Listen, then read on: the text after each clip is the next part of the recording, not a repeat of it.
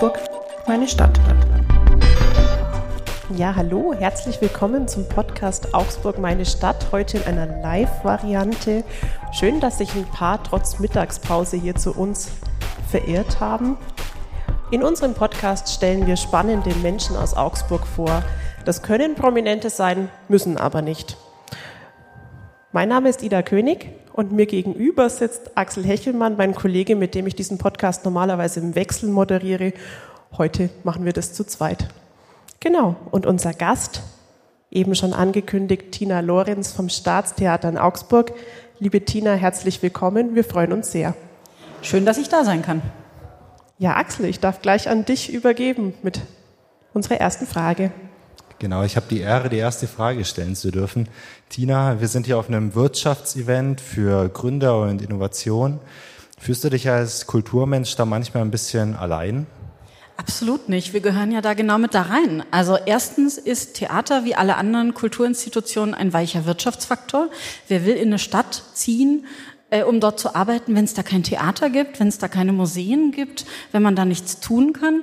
Und zweitens sind wir auch ein Unternehmen. Bei uns arbeiten richtig viele Menschen, äh, über 350 Leute, die tatsächlich hier wohnen, hier arbeiten, ihr Geld hier ausgeben und ähm, wir sind auch ein Wirtschaftsfaktor in dieser Stadt. Dann haben wir das auch klargestellt. Das Staatstheater Augsburg, äh, das war ja das erste in Deutschland mit einer eigenen Digitalsparte. Klingt für mich als Kulturleihe ein bisschen nach Revolution in dem Bereich, oder? Ja, naja, also das Theater hat lange gedacht, so als Branche, äh, der digitale Wandel macht so einen großen Bogen ums Theater. Und ähm, tatsächlich ist es so, dass mein Intendant André Bücker schon ganz lange mit digitalen Methoden forscht und sich damit auseinandersetzt und das für ihn immer wichtiger geworden ist. Und auch darin gemündet hat, dass wir schon vor der Pandemie angefangen haben, wirklich im großen Stil digitale Mittel zu verwenden. Und dann im Lockdown wurde klar, das verstetigen wir. Jetzt gibt es ein Momentum, wir verstetigen jetzt das und wir forschen eben genau an diesen Mitteln, weil der digitale Wandel ist die größte Transformationsbewegung seit der industriellen Revolution. Die fasst jeden Lebensbereich an, die fasst jeden von uns einzeln an. Und auch das Theater ähm, kann sich da total draufwerfen, weil Theater sich immer schon Technologien einverleibt hat und die zum Geschichtenerzählen benutzt hat. Wenn wir an daran denken, dass wir ja angefangen haben im Freilicht. Also äh, in Athen die Freilichtbühnen, das, das antike Theater war draußen, dann ging das Theater in die Innenräume, dann äh, hatte das Theater Gaslampen, jetzt hat das Theater Video und Ton und ähm, das ist ja gar nicht mehr analog. Das sieht nur immer auf Bühnen so aus, aber wir arbeiten schon lange, lange, lange digital. Digitaltheater klingt ja ein bisschen abstrakt. Ida, du hast es, glaube ich, ausprobiert, gell? Genau, ich habe freundlicherweise eine VR-Brille ausleihen dürfen vom Theater, sogar mit mehreren Stücken drauf und äh, hatte die letzten Abende sehr viel Vergnügen, weil ich eben dann mit der VR-Brille zu Hause saß und äh, mal eben nicht Netflix geguckt habe, sondern mir Theaterproduktionen aus Augsburg anschauen konnte. Vielleicht für alle, die es noch nie ausprobiert haben, Magst du einen Einblick geben? Was ist denn das, was reizt vielleicht auch dich persönlich am digitalen Theater mit der VR-Brille? Also Digitaltheater ist ja unendlich groß. Das ist ja nicht nur VR, also Virtual Reality, sondern das kann ja alles Mögliche sein. Das kann der 3D-Drucker sein, das kann das Arbeiten mit Microcontrollern sein. Aber natürlich ist Virtual Reality für uns eine wahnsinnig spannende Technik, weil es uns diese Immersion bietet. Wenn Sie zu uns ins Theater kommen, dann ist die Immersion auch da. Aufs Handy gucken, geht dann nicht mehr. Die Spüle, in der die Teller noch stehen, ist dann auch weg, weil sie sind in einem dunklen Raum und wir bieten ihnen ein immersives Erlebnis. Und das kann man mit VR eben auch haben. Und das macht es viel besser als ein Stream, wo sie dann trotzdem immer noch das ungemachte Bett im Hintergrund sehen. Und das können sie eben da nicht mehr. Und das ist super. Und wir finden, das ist eine unfassbar tolle Erweiterung unserer äh, Möglichkeiten. Und wir entwickeln eben dafür eine neue Ästhetik. Und wir entwickeln eben genau neue Methoden, damit auch Geschichten zu erzählen, was wir ja am besten können. Ich muss wirklich sagen, das stimmt tatsächlich. Ich hatte am Anfang immer so die Versuchung, die man halt zu Hause auf der Couch hat, ich möchte da noch schnell aufs Handy gucken, geht aber nicht, weil ich habe diese Brille auf und ich bin dann in diesem Moment nur da. Genau. Bei den Stücken hatte ich so den Eindruck, ähm, dass ihr schon auf jeden Fall auch versucht, so dieses Thema neue Technik, Überwachung, Maschinen immer mit reinzubringen und auch zu thematisieren. Sind das Inhalte, die sich besonders gut eignen oder ist theoretisch erstmal alles möglich?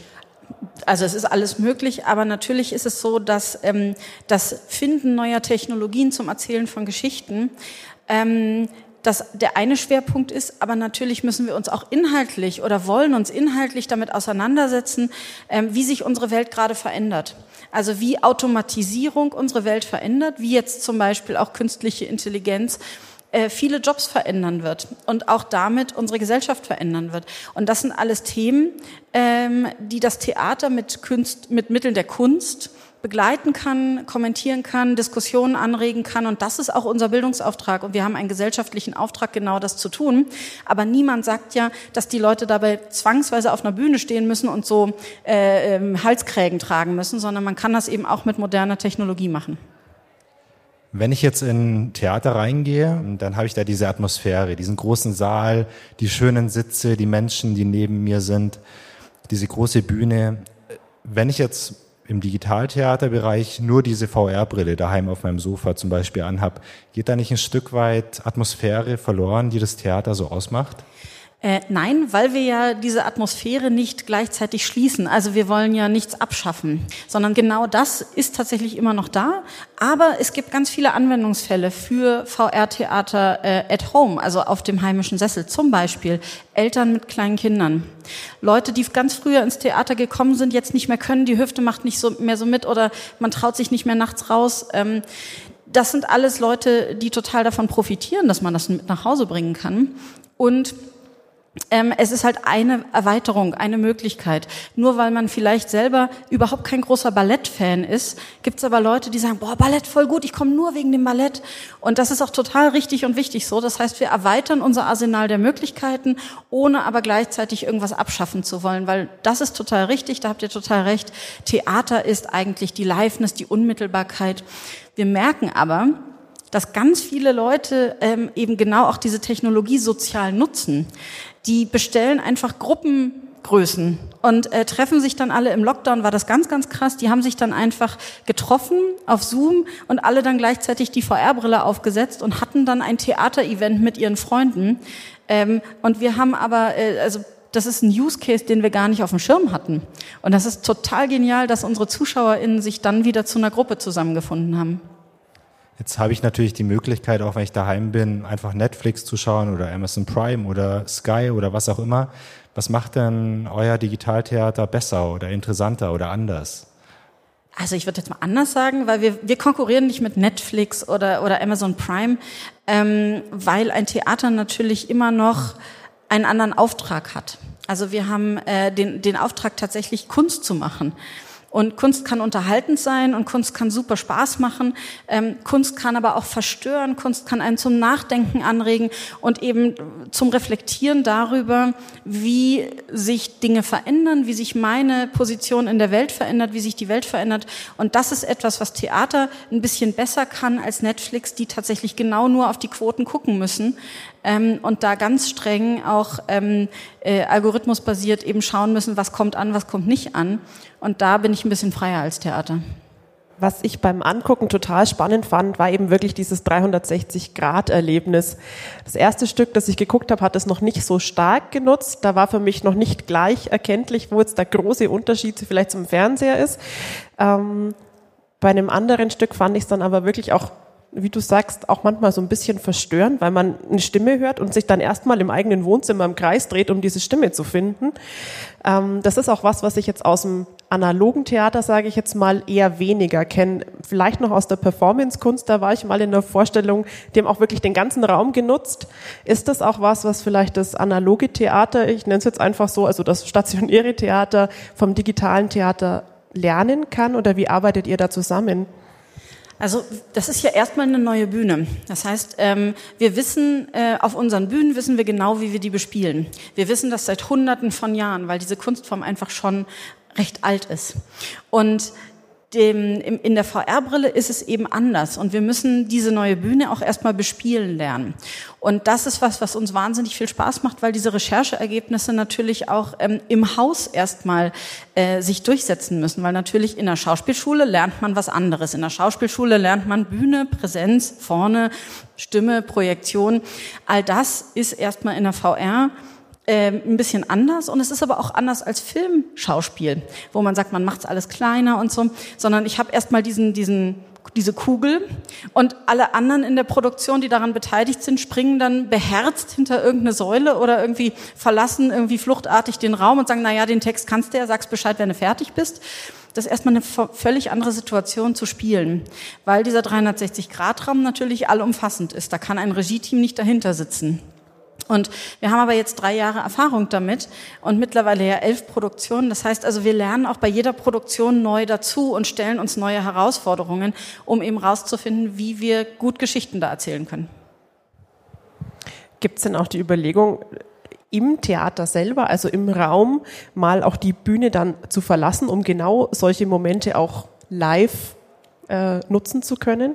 Ja, wir haben ja angefangen damit. Also ähm, unser erstes Projekt war ein großes Opernprojekt, wo wirklich sie kommen zu uns in den Saal und äh, haben dann ein Orchester und Sängerinnen und ein Chor. Und das ist wirklich wie so ein Opernprojekt. Aber dann erweitern wir eben den Bühnenraum mit VR und dann liegt unter jedem Sitz eine VR-Brille und wir alle gemeinsam ziehen die auf und das ist dann wirklich spannend, wenn 500 Leute im Saal eine VR-Brille tragen und alle gemeinsam runterfliegen in die Unterwelt mit Orpheus, um da dann eben irgendwie ähm, das Elysium zu sehen. Und das ist wirklich was ganz Besonderes. Also wenn man da mal dabei war, das ist ein Moment, den vergessen Sie nicht so schnell. Bevor wir jetzt gleich nochmal hinter die Kulissen schauen, noch eine knallharte Wirtschaftsfrage. Lohnt sich das Ganze denn auch, also auch aus finanzieller Sicht? Naja, das Gute ist ja ähm, am Theater, wir sind öffentlich gefördert. Wir sind ein öffentlich gefördertes Haus. Das heißt, wir sehen, dass es extrem populär ist. Wir haben eine, eine Vermietung unserer VR-Brillen. Ähm, wir haben auch einen großen Schulbereich. Das heißt, wir gehen auf Festivals in Schulklassen mit einem Klassensatz an VR-Brillen. Und das ist tatsächlich sehr populär und kommt gut an. Wir sind aber anders als Wirtschaftsbetriebe äh, nicht auf Kostendeckung natürlich äh, angewiesen, sondern wir haben einen Auftrag. Also wir haben einen, einen Auftrag von der Gesellschaft bekommen, das zu machen. Und das versuchen wir mit in so breit wie möglich zu machen und so viele Zielgruppen wie möglich anzusprechen, weil wir das tun. Nämlich nicht nur eben die Leute, die sagen, ach, ich habe ein Abonnement, die lieben wir auch sehr, sehr, ähm, aber auch Leute, die sagen, hm, ich weiß nicht, Theater ist nichts für mich. Und die überzeugen wir eben durch andere Programme, dass Theater für jeden was ist. Wie viele Menschen leihen sich denn pro Woche so eine VR-Brille aus? Oder habe ich jetzt, da erwischen Sie mich jetzt kalt, habe ich jetzt keine aktuellen Zahlen, aber es ist tatsächlich so, dass wir den Versand wieder zu uns zurückgeholt haben. Ähm, wir haben den ausgelagert und seitdem wird das tatsächlich stetig mehr. Also wir haben eine Kraft, die sich nur darum kümmert, äh, ähm, diesen Versand aufrechtzuerhalten. Also es ist einiges. Recherchieren wir dann nach im Nachhinein. Bitte sehr gerne. Das schließt eigentlich auch schon sehr schön zu einer Frage an, die ich mir noch notiert habe. Ähm, man hat ja an einem Theater sehr viel Know-how und man hat ganz verschiedene Menschen, die aus den verschiedensten Branchen zusammenkommen. Ich kann mir jetzt aber schon vorstellen, dass das jetzt gerade, wenn man ins Digitaltheater geht, äh, dass man dann noch mal ganz andere Fähigkeiten braucht. Was mussten Sie sich da am Staatstheater an vielleicht neuen Kompetenzen ins Haus holen? Das ist eine wahnsinnig gute Frage, weil das stimmt absolut. Ähm, ich habe äh, einen Kollegen, ähm, der steht auch draußen, Benjamin Seufert heißt der, und der hat hier an der Hochschule interaktive Medien studiert.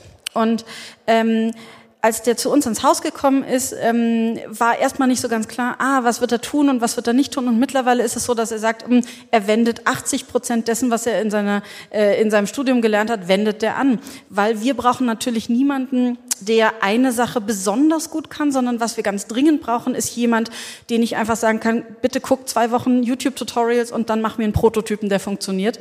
Und diese Art von Arbeit, also jeden Tag was anderes zu tun und sich heute mit 3D-Druck zu beschäftigen, morgen, morgen mit Unity, äh, übermorgen eben mit, mit Microcontroller ähm, und, und Raspberry Pis, das ist was, was wir ganz dringend brauchen. Und ähm, wir etablieren uns damit eben auch als attraktives Arbeitsfeld für Leute, die sagen, ah, na ja, ob ich danach so in die Wirtschaft will, wo ich irgendwie tatsächlich nur eine Sache gut machen muss, aber den Rest meiner Fähigkeiten gar nicht anwenden kann. Wir sind dann der Arbeitgeber, wo wirklich die gesamte Bandbreite äh, gefragt und gefeiert und willkommen ist. Das haben wir jetzt überhaupt nicht abgesprochen, aber ich frage trotzdem, heute sind ja vielleicht ein paar Menschen da, die auch auf der Suche sind. Gibt es denn momentan offene Stellen? Gibt es Personen, die Sie suchen? Also wir suchen tatsächlich immer wieder. Ähm, wir sind äh, gerade auf der Suche nach einem Werkstudenten, einer Werkstudentin, um uns äh, zu unterstützen in allem Möglichen. Und äh, das ist jeden Tag ein neuer Job. Das heißt, das ist sehr, sehr cool. Also wer studiert gerade hier, ne, bitte ansprechen. Wir sind auf der Suche. Aber tatsächlich ist das auch etwas, was gerade wächst. Das heißt also, ähm, wir sind Initiativbewerbungen gegenüber aufgeschlossen. Na dann, wer auf der Suche ist, weiß jetzt wohin. Wir haben gerade so ein unauffälliges Zeichen bekommen, dass wir schon beinahe in unseren oder dass wir eigentlich in unseren letzten Teil schon starten müssen. Uns ist es im Podcast immer auch wichtig, so ein bisschen den Menschen hinter einer Funktion, hinter einem Amt kennenzulernen. Und dafür darf ich nochmal an Axel übergeben. Genau, ich habe eine Frage und zwar gibt es das Digitaltheater ja seit 2020, glaube ich. Du bist seit Anfang an dabei. Jetzt läuft bestimmt schon alles wie geölt, aber gab es auch Momente, wo es Pannen gab, Sachen, die ihr erst mit der Zeit gelernt habt? Also das ist immer noch so, weil wir erfinden diesen Bereich immer noch neu. Also wie gesagt, im Musiktheater äh, da weiß man einfach schon drei Jahre im Voraus, was man in drei Jahren macht, weil man muss SängerInnen verpflichten und man muss Programme machen und das hat einfach ewige Vorläufe. Im Digitaltheater erfinden wir das permanent neu, was wir eigentlich brauchen und merken auch, dass es schon einen Unterschied macht, wenn man mit Leuten zusammenarbeitet, die eben aus dem Technikbereich kommen. Die größte Herausforderung ist immer KünstlerInnen, die Theaterverhältnisse gewohnt sind und eine bestimmte Sprache sprechen mit Vokabeln und Nerds, die eine andere Sprache sprechen, die andere Vokabeln haben und die andere Prozesse gewöhnt sind, die zusammenzubringen. Also das ist immer wieder neu auch eine Herausforderung und da arbeiten wir ganz konkret dran, dass wir da auch ähm, gut zusammenkommen. Aber so ein bisschen diese Übersetzungsleistung, die machen dann eben wir zwischen den Theaternerds und den Computernerds auf der anderen Seite. Und das ist immer wieder sehr bereichernd, wenn dann beide Bereiche äh, komplett neue Dinge lernen über den jeweils anderen.